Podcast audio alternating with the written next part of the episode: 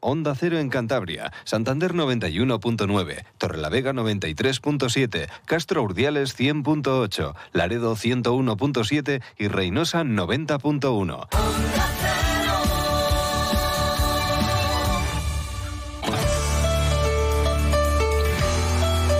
Cantabria en la Onda. Deportes con Fran Diez. Onda Cero. Saludos, tiempo ya para la información deportiva de Cantabria, aquí en Onda Cero, con José Luis San Julián en la realización técnica. Y el Racing anda entre entrenamientos y fiestas. Mm, el martes tuvieron comida, esta noche tienen gala, mañana entrenamiento de pádel en vez de de fútbol. Es una semana pues eh, atípica, diferente, aunque hay partido el domingo ante el Cartagena pues es más ya de celebraciones por la permanencia y casi casi, pues bueno, de despedidas también para algunos eh, futbolistas. Una semana diferente. Esta noche la segunda gala racinguista, la primera fue en el casino, esta es en el Hotel Milagros Golf, que es además uno de los premiados en esa fiesta organizada por el club. También, pues bueno, se va a recordar al Racing de los Bigotes, va a tener premio Juan Carlos Unzúe, que fue entrenador del Racing, aunque no llegó a dirigir ningún partido oficial, se hizo toda la pretemporada también a Mauricio Gómez, el abonado número uno del club, o a la Asociación Tolerancia Cero al Bullying. También se va a tener un detalle con la Federación Cántabra de Fútbol, que celebra su centenario. Eso a partir de las ocho y media. En el entrenamiento de hoy, pues pocas novedades, aunque ha sido un entrenamiento más o menos normal en los campos de Sport Sardinero, con lo que pueden ser también eh, los jugadores que vayan a saltar como titulares el domingo, el día de las elecciones, también al campo para disputar ese partido ante el Cartagena va a ser una mezcla de, jugadores, porque, bueno, ya saben que José Alberto está dando premios a los menos habituales, lo hizo en Oviedo, pues bueno, muchos de los que estuvieron en Oviedo no repiten el, el domingo, además de las bajas de Íñigo y Germán por lesión y Dani Aldasoro por, por sanción. Pues bueno, Tampoco hay tanta diferencia porque es verdad que el Racing puede llegar a ser eh, duodécimo en la clasificación, pero claro, tienen que perder cuatro equipos por delante. Igual ganando, pues puede subir un puesto, dos, que son menos de, de 100.000, 200.000 euros, que bueno, es cantidad de, dinero para una persona normal, pero para un club de fútbol profesional, pues, pues menos. Pero bueno, el Racing va a salir a ganar, eso eh, sí o sí. Importante también en la gala de esta noche a ver si el club hace como el año pasado en el casino y anuncia ya campaña de, abonados. En principio está fijada la presentación para el día 1 de, junio, igual se retrasa. Lo importante, lo hablábamos ayer con la Asociación de Peñas del Racing, hoy ha habido también encuentro con la Asociación de Pequeños Accionistas entre el club y los pequeños accionistas para un poco eh, pulsar sensibilidades ¿no? Eh, de cara a esa campaña los precios van a ser los mismos, se van a congelar, eso parece que, está claro, y veremos a ver, ¿no? Esos descuentos, ese abono familiar, hablábamos ayer con las peñas, en principio sí que va a haber esos, eh, esos detalles, esos guiños a los aficionados. Víctor Diego, el responsable de relaciones institucionales del club, lo comentaba ya el año pasado, me estaba acordando, aquello de que todos de pequeñito llevábamos, eh, pues bueno, entrábamos al fútbol gratis, ¿no? Los niños, con 7, 8, 9, 10 años, era gratis, no hacía falta comprar entrada. Pues bueno, yo creo que esa es un poco también la, idea de, de, recuperar, que ya se quedaron con ello también el año pasado, pero bueno, por diferentes motivos no se pudo hacer. Veremos a ver si en esta ocasión sí. Vamos a saludar a uno de los futbolistas de la plantilla del Racing que como les digo, mañana tienen entrenamiento especial con, con Padel y es que, claro, van a estar de, la cena de esta noche en el Hotel Milagros Golf y de toda esa gala, ¿no? A la que asiste toda la plantilla y el cuerpo técnico, además del Consejo de Administración, patrocinadores, un montón de, de gente, 450. Saludamos ya a Marco Sangali, futbolista del Real Racing Club. Marco, ¿qué tal? Buenas tardes. Hola, buenas tardes. Bueno, qué semana más atípica, ¿no? Con un partido, pero ya con, con, la honrilla en juego. Sí es verdad que hay algo más, pero bueno, entre actos, eh, esta noche tenéis cena, el martes habéis tenido comida. Es una semana rara para, para un futbolista profesional. Sí, sí, a ver, es una semana rara, pero bueno, también es una semana, por así decirlo, bonita, ¿no? Para nosotros, ¿no? Porque, bueno, después del sufrimiento que, que ha llevado el equipo durante, durante todo el año, ¿no? Y la gente también, bueno, pues poder jugar este partido, despedirse a la afición sin sin jugarse nada a nivel tan importante, bueno, que han puestos clasificatorios, pero bueno, de lo que nos estamos jugando el descenso durante todo el año, pues pues bueno, creo que, para nosotros la verdad que es un, es un premio también, ¿no? Poder hacerlo de esta manera en casa y, y bueno, ya tengo que, que contentos también pelear por un título, por un ascenso, pues es verdad que es eh, pues bueno, muy emocionante, que hay tensión, pero cuando estás ahí jugándote lo del descenso, eso, eso sí que pesa muchísimo más, yo creo, ¿no? Sí, sí, sí. Ayer estaba viendo, de hecho, el partido en casa del, del español y es que ves la manera en la cual saca, sacando energías de todos lados la gente, como como se encima la grada, al final siempre, sí, lo que dices, es muy bonito, ¿no? Luchar por, por un título, por un ascenso, por, bueno, pues por meterse en primera Champions lo que sea, pero al final los descensos, el, hecho de perder la categoría, pues creo que suele ser bastante dramático y, y creo que se vive con, con mayor intensidad todavía. No sé si te ha sorprendido un poco que se haya celebrado tanto la permanencia, pero claro, es que en el Racing los dos últimos ascensos desde lo que era la segunda B, pues habían terminado otra vez con vuelta al fútbol de, barro, ¿no? Y este ascenso, esta permanencia, he dicho ascenso, fíjate, pues ha sido especial aquí en, para el racinguismo. Sí, sí, sí, totalmente. al final uno es, uno sí, sí bueno, si, le gusta el fútbol un poco la trayectoria del Racing, ¿no? Siendo un club histórico, ¿no? Que, que su lugar seguramente sea otro, ¿no? Y así lo dice la clasificación histórica, pues, pues bueno, yo creo que, el hecho de, celebrar la permanencia, ¿no? que el Racing vuelva a estar durante dos temporadas consecutivas en el fútbol profesional, creo que, es muy importante, ¿no? Entonces, pues, pues bueno, yo creo que, que, había que celebrarlo, había que, tomárselo como la importancia que tenía y, ya te digo que creo que, que ha merecido esta celebración. Bueno, celebración y a ver si se culmina y se pone el punto final también a la temporada con una victoria ante el Cartagena. Es verdad que no es lo mismo quedar el 18 que, el 11 o el 12 en la tabla, pero que, gusta terminar también la temporada ganando y sobre todo cuando es en el Sardinero, ¿no? En casa.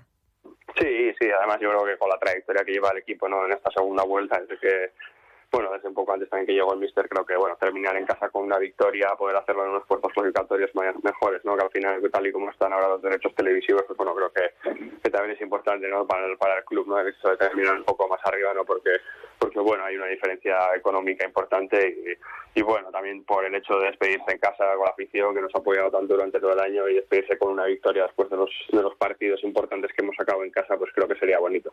Bueno, el Cartagena es de los mejores eh, visitantes de la categoría, muy buen equipo que ha estado ahí peleando hasta el final también por meterse en el playoff. Pero bueno, vosotros en casa, la verdad que eh, un auténtico mata gigantes ha sido el Racing con José Alberto.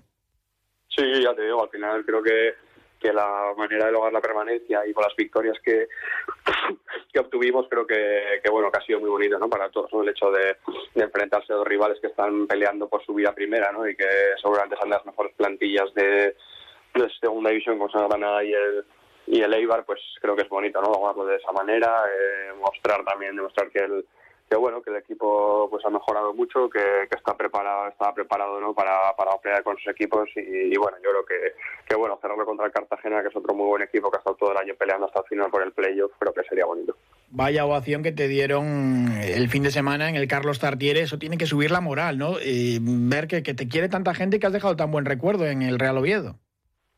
Sí, a ver, bueno, es que al final prácticamente no había tenido, no había ningún tipo de tiempo para despedirme, ¿no? Porque, porque ya te digo, el último partido que jugué allí en Huesca, que jugué 80 minutos creo, al, al, día siguiente estaba haciendo las maletas, ¿no? Para venirme a Santander. Entonces, pues bueno, la verdad que había sido todo muy rápido y, y no dejaba de ser un sitio, ¿no? Un lugar en el que había estado había estado durante cuatro temporadas y, y bueno, también en el fútbol de hoy en día, sobre todo en segunda división, pues es un poco anómalo, ¿no? Que la gente que la gente permanezca tanto tiempo en, el mismo club y, bueno, había tenido la suerte de durante los cuatro años pues disputar muchísimos partidos, más de más de 100 partidos y, bueno, la verdad que, bueno, cuando te despiden así la gente te da salvación cuando te cambian y luego pues el partido pues creo que también es, es un poco también un reconocimiento personal y uno al final lo que siente es orgullo, ¿no? Y ojalá que, la gente pues tuviera esa suerte, ¿no? Siempre cuando se vaya de los sitios pues que le, que le pudieran despedir así.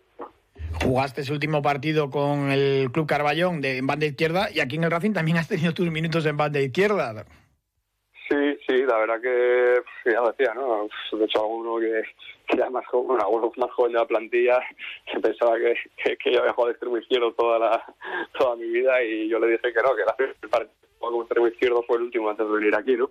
En mi carrera profesional. Y luego aquí, pues bueno, me ha tocado desempeñar en, en banda izquierda, pero bueno, ya te digo, al final creo que que, lo más importante es adaptarse ¿no? a, lo que el míster requiere y también a lo que el equipo requiere, ¿no? Y en este caso, pues bueno, oye, en ciertos partidos hacía falta un poco de, ayuda en banda izquierda y para equilibrar un poco más el equipo y, bueno, creo que debe intentar hacer lo mejor posible y, bueno, al final donde el míster decida ponerle a uno, ¿no? Siempre que, cumpla con las características, yo creo que, que tiene que adaptarse y tiene que intentar dar lo mejor. Nada, te hizo polivalente Álvaro Cervera y te abrió ahí otra vía, ¿no? En el trabajo, otra posibilidad.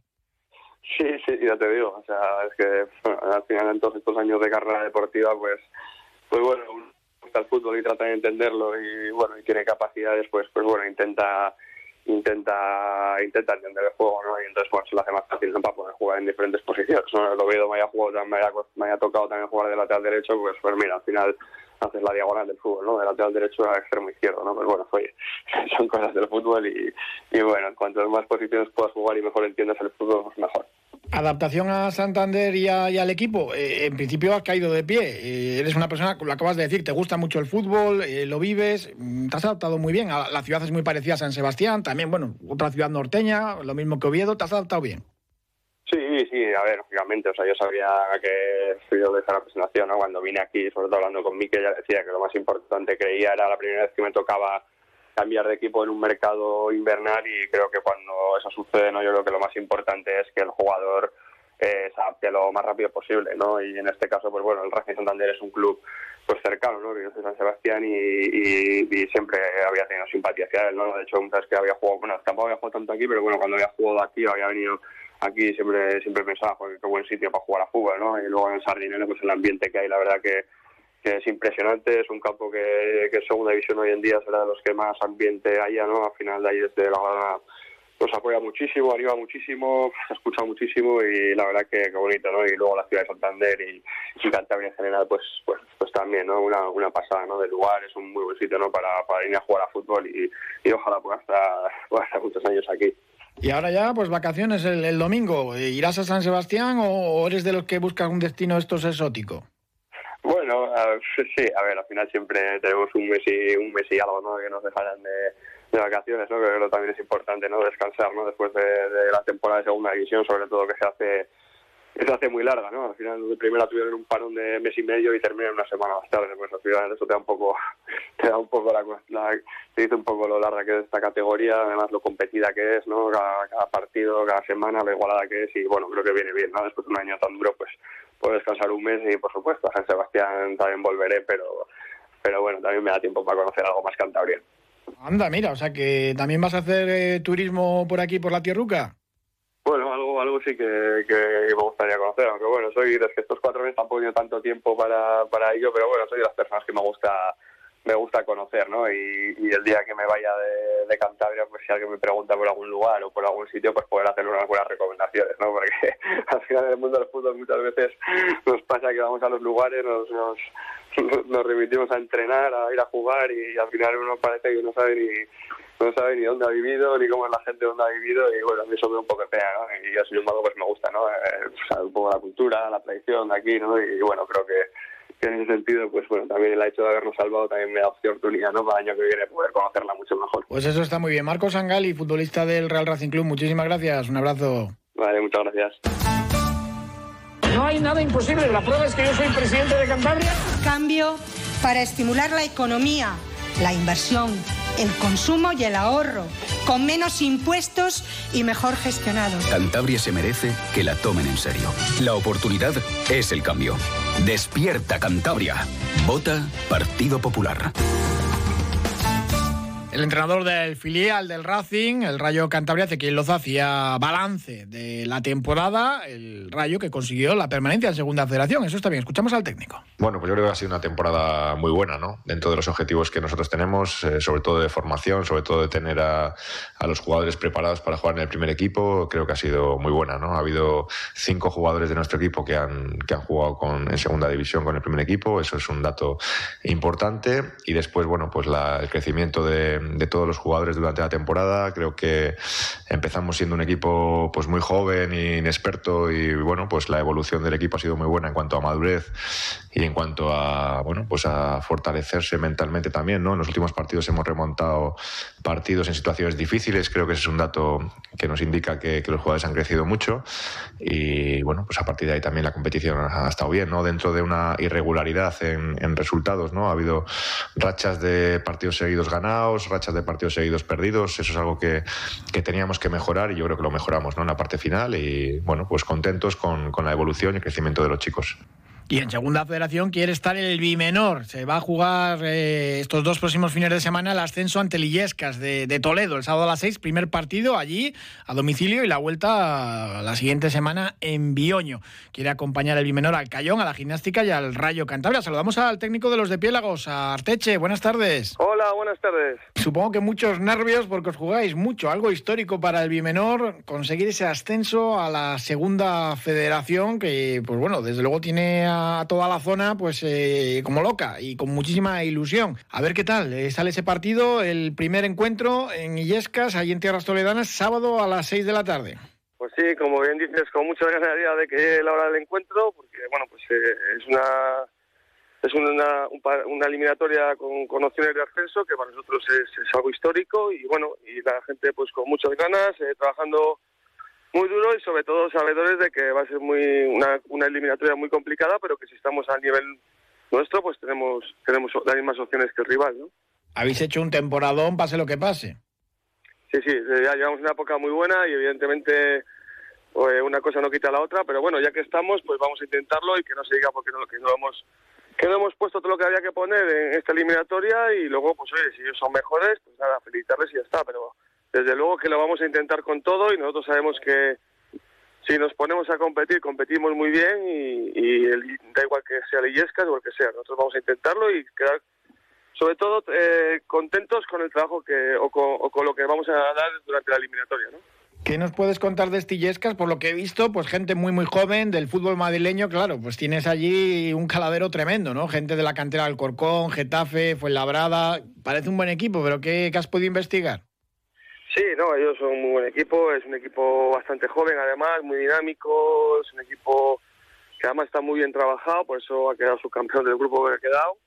Eh, prácticamente son profesionales, entrenan por la mañana, pero bueno, eh, pues un poco el perfil de, jugadores que vienen de canteras de élite, ¿no? Pero bueno, eh, también a veces la juventud pasa malas pasadas, nosotros somos un equipo que también tenemos en nuestras filas mucho jugador con muy buena trayectoria y gente joven con mucha hambre y bueno, y esperemos ponérselo muy complicado y, sobre todo sacar un buen resultado en el partido del sábado para tener la opción de jugarnos el ascenso en Bioño, ¿no? Ya, por ejemplo, en Copa hicisteis sufrir a todo un mirandés. Sí, bueno, eso fue más, más una fiesta y que, otra cosa. Creo que ese partido no estuvimos a la altura del todo, pero bueno, no cabe duda que jugar contra el Mirandés, Copa del Rey, pues era un hito y, y, fue una fiesta y fue todo genial, ¿no? Pero ahora tenemos otra eliminatoria contra otro equipo de tercera división, de la misma categoría que nosotros, donde yo creo que, si estamos a la altura y hacemos las cosas como tenemos que hacer, pues creo que vamos a tener nuestra opción y espero aprovecharla. La clave, pues salir vivos allí de, de su campo para, para jugárselo todo en la vuelta, en casa no cabe duda que salir con un resultado positivo o, no salir con derrotados de allí, pues para nosotros jugar en Bioño es un respaldo muy, muy grande y con nuestra gente y aquí allí estamos convencidos que si nos dan una opción pues lo vamos a sacar, ¿no? Pues muchísimas gracias y mucha suerte para ese partido del sábado. Un abrazo. Muy bien, muchas gracias. Un abrazo. Hasta luego. Félix Álvarez, candidato a la presidencia de Cantabria. Desconfía de los políticos que no se enteran cuando les roban nuestro dinero, que te juran que esta vez sí llegará el tren que lleva 20 años llegando, que gobiernan a trancas y barrancas, que no saben medir un túnel. No te dejes engañar de nuevo. Vota como vives. Vota Ciudadanos. Saludamos a Ulises Corona, que es el presidente del Grupo Alega Cantabria, para hacer balance de una temporada en la Leporo, la primera del club, en la segunda categoría del baloncesto nacional. Pues una temporada histórica. Ulises, ¿qué tal? Buenas tardes. Hola, buenas tardes. La verdad que no sé si esperabas al principio de, campaña pues una temporada tan brillante ¿no? de, tu equipo.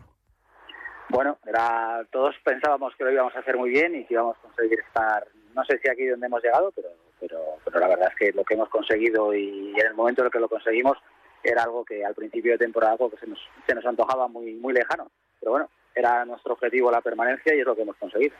Incluso ha habido momentos de la campaña donde hemos estado hablando de que se está peleando por el periodo de ascenso a, la Liga CB. Sí, era un sueño. Bueno, hemos estado, casi lo conseguimos, no nos ha faltado nada.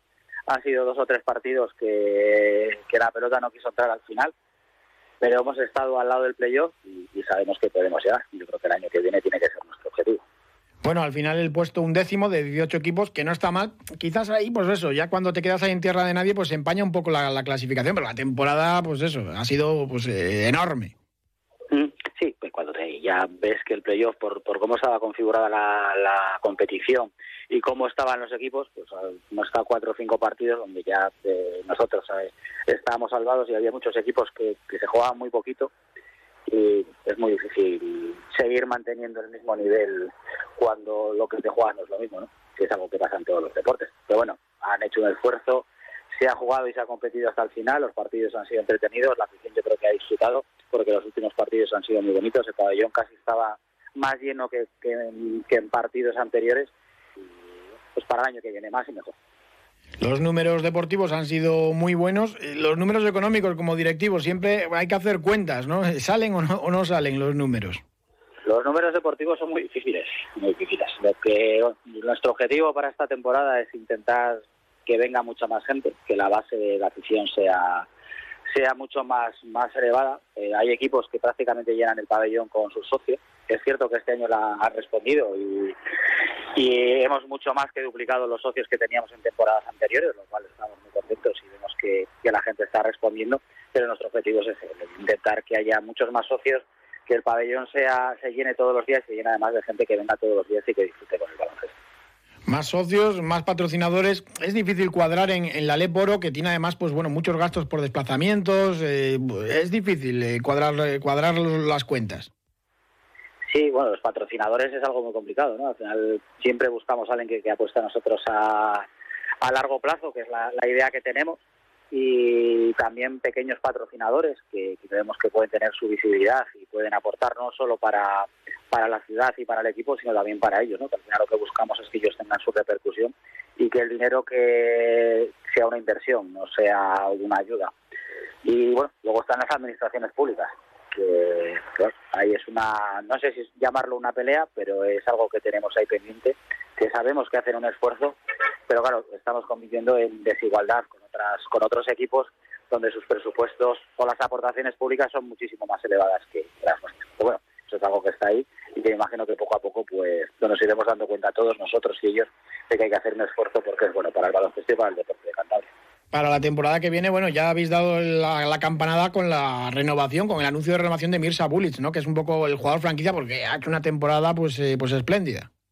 Sí, la verdad es que ha, hecho una muy buena temporada, se ha esforzado, está muy integrado en la ciudad y al final ha decidido quedarse con nosotros. Yo creo que, que le gusta, ya no solo por, por un tema de baloncesto, sino le gusta pues cómo se hacen las cosas, cómo, cómo le trata la gente en Torlavega. Está contento, ha decidido quedarse y es un, un buen inicio para la temporada que viene con la renovación de él y de, y de Fernando, que son los que ahora mismo van a continuar con nosotros. Y también, pues bueno, la continuidad de David Mangas, ¿no? Que es un poco el, entrenador que, ha obrado el milagro, ya que lleva ya unos cuantos años. Sí, sí, David está, él está contento, nosotros estamos contentos. Cuando las cosas funcionan, ¿por qué cambiarlas? Y el resto, pues eh, en baloncesto se ficha mucho más, ¿no? Que, en otros deportes y, y, las plantillas, pues bueno, cambian, cambian bastante. Bueno, nosotros siempre hemos confiado en plantillas estables a largo plazo.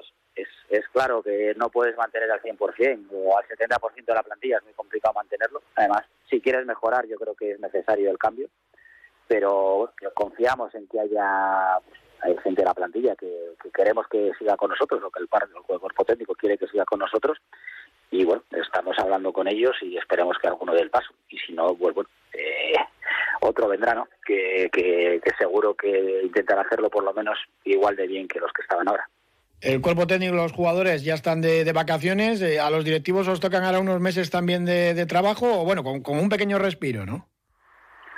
la temporada se prepara desde ahora. Eh, la campaña de abonados, las plantillas, los patrocinadores, todo el mundo descansa, pero pero la temporada no para, ¿no? Al final el, tener un equipo, o sea, es una empresa que las empresas trabajan 12 meses al año, no, no, no se paran cuatro meses al año para como una temporada deportiva. Bueno, pero sí, es, es cierto que el ritmo es distinto. ¿Tenéis alguna fecha eh, más o menos aproximada de, pues no sé, cuándo vais a presentar eh, la campaña de abonados o cuándo empieza la pretemporada del equipo? Pues la campaña de abonados, en principio yo creo que para la semana que viene seguramente se empiece ya con, con ello. Y la pretemporada el equipo empieza porque la competición todavía no se saben las fechas exactas de la competición porque porque todavía no ha acabado. De hecho la de este año hay los equipos siguen compitiendo para ascender a CB pero bueno los jugadores y el cuerpo técnico se incorporarán al, a los entrenamientos a principios de septiembre el día 1 de septiembre finales de agosto y, y a partir de ahí pues empezar a competir y a jugar y la pretemporada no están cerrados los, los, los partidos desde luego Está por ahí también el torneo que hicimos el año pasado, que, tuvo bastante buena acogida y esperemos este año poderlo repetir. Y y empezar a principios de septiembre. Y sobre todo supongo que habéis notado esta temporada pues la ilusión, ¿no? Por el baloncesto que había vuelto a, a Torlavega y a Cantabria, ¿no? Ver equipos como estudiantes, ¿no? Que pues bueno, es un, un mito de, del baloncesto nacional, pues de nuevo eh, jugar aquí en nuestra tierra pues ha sido algo importante. Sí, al final que vengan equipos históricos, pues es algo que a todos nos gusta. No solo estudiantes, ha venido pues Burgos, que el año pasado estaba en ACB, ha venido Valladolid, a Valencia, que está siempre ahí a ver si consiguen al final subir a ACB. Hay muchísimos equipos muy buenos que han estado en Andorra, que ha estado, que ha vuelto a subir a ACB el mismo año. Es decir, que vienen a jugar equipos pues, con un nivel que, que, que hasta hace hace 20 años se veían aquí, pero llevamos muchos años sin el baloncesto de alto nivel. Y yo creo que es divertido, sobre todo es muy divertido a ver los partidos. Ulises Corona, presidente del Grupo Alega Cantabria, muchísimas gracias y enhorabuena por la temporada. Muchas gracias a vosotros. Nos quieren hacer creer que esto va de Sánchez o de Feijó. No, esto no son elecciones generales, son elecciones regionales. Se vota a los de aquí. Esto va de votar a la señora Buruaga, que ya estuvo cuatro años gobernando Cantabria y la dejó en la ruina, o a Miguel Ángel Revilla. Tú decides. Somos Cantabria. Vota PRC. Todos sabemos de la importancia de la calidad del aire en nuestros hogares, pero si nos paramos a analizar los hábitos con detenimiento y dónde pasamos más tiempo, en muchas ocasiones la oficina se pone a la cabeza. Por este motivo es importante tener en cuenta la calidad del aire en los espacios de trabajo. Para saber más de esta cuestión, nos acompaña el doctor Bartolomé Beltrán, el asesor médico de Onda Cero. Doctor Beltrán, buenas tardes. Hola, muy buenas tardes. ¿Cuáles son los principales contaminantes del aire en el interior de una oficina? Hay varios contaminantes eh, que son los más importantes del aire en el interior de una oficina. Por ejemplo, los alergenos como el polen, que pueden agravar problemas respiratorios y provocar tos, la humedad, las sustancias químicas, el monóxido de carbono y también el dióxido de, de, de nitrógeno, que son los contaminantes que podemos encontrar habitualmente. Y cabe destacar un gas muy peligroso como es el radón, ya que la inhalación de este gas radiactivo es muy perjudicial para los pulmones. ¿Qué consejos nos daría para garantizar una calidad óptima del aire en el interior de las oficinas? Lo más importante para garantizar una buena calidad de aire en el entorno en el que vivimos, el entorno laboral, es tener una buena ventilación y conseguir que la naturaleza o la mecánica de las, del ambiente pues ayuden. Por ejemplo, la ventilación que tiene eh, lugar a través de ventanas y puertas es la que conocemos como natural. Por otro lado, se encuentra la mecánica, que se lleva a cabo mediante un sistema de conductos con ventiladores. Estas dos ventilaciones además pueden ayudar a regular las condiciones de temperatura y también la humedad en una oficina. Doctor Beltrán, hasta otro día. Muy buenas tardes, hasta pronto. Un día descubres que tienes humedades en techos, paredes, están por todas partes. ¿Qué puedes hacer? Llama a Murprotec. Llama, llama al 930 1130 o entra en murprotec.es. Si con las humedades te las tienes que ver, ¿qué puedes hacer? Llama a Murprotec. 930 1130. Murprotec. Cuidando tu hogar, cuidamos de ti. Y el copiloto Carlos del Barrio será el galardonado en la próxima gala del día 8 de junio en el Casino de Santander con el galardón destinado al deporte de Cantabria. Premios de, de Onda Cero. Carlos del Barrio, que, que, se acaba de retirar ya como copiloto, aunque me consta que tenía ofertas para, para seguir. Escuchamos a Carlos del Barrio hoy en la entrevista en Más de Uno Cantabria. Pero claro, es que yo tengo 55 años, hmm. aunque aparente 70. Entonces, claro... No, es que es cierto. Pues, ¿cómo no me iba a retirar? Si es que ahora, no sé, se habla de las retiras de deportistas con 30 y pico, 40, uno que estira la carrera deportiva. Yo, la última prueba del Mundial de Rallys la gané con 52 con Dani hace tres años, con Dani yeah. Sordo. Yeah. Claro, y un día me decían en mi pueblo, hostia, veníamos a hacer cuartos en Turquía. Y decía, a ver cuándo ganáis que ya habíamos ganado. Digo, hombre, yeah. pues no os mal acostumbréis a estos cuartos y quintos puestos del Mundial de Rallys, porque el día que ni yo ni Dani estemos, pues mmm, creo que no, por lo menos a nivel de rallys, no lo tendremos en Cantabria. De momento nos aguanta Dani Sordo y que dure muchas más temporadas. Este domingo, desde las 10 de la mañana, se disputa la undécima edición del kilómetro vertical de Castro Valnera. En uno de los tramos llega a haber una pendiente máxima del 72%. Prácticamente es como, como practicar escalada. Increíble. Muchas más cosas que tenemos de cara al fin de semana en cuanto a deporte. Por ejemplo, el autonómico de Trainerillas en Casturdiales, donde también eh, se disputa el triatlón. En fin, muchas cosas, pero se nos termina el tiempo. Les dejamos ahora con Julio Otero. Un saludo.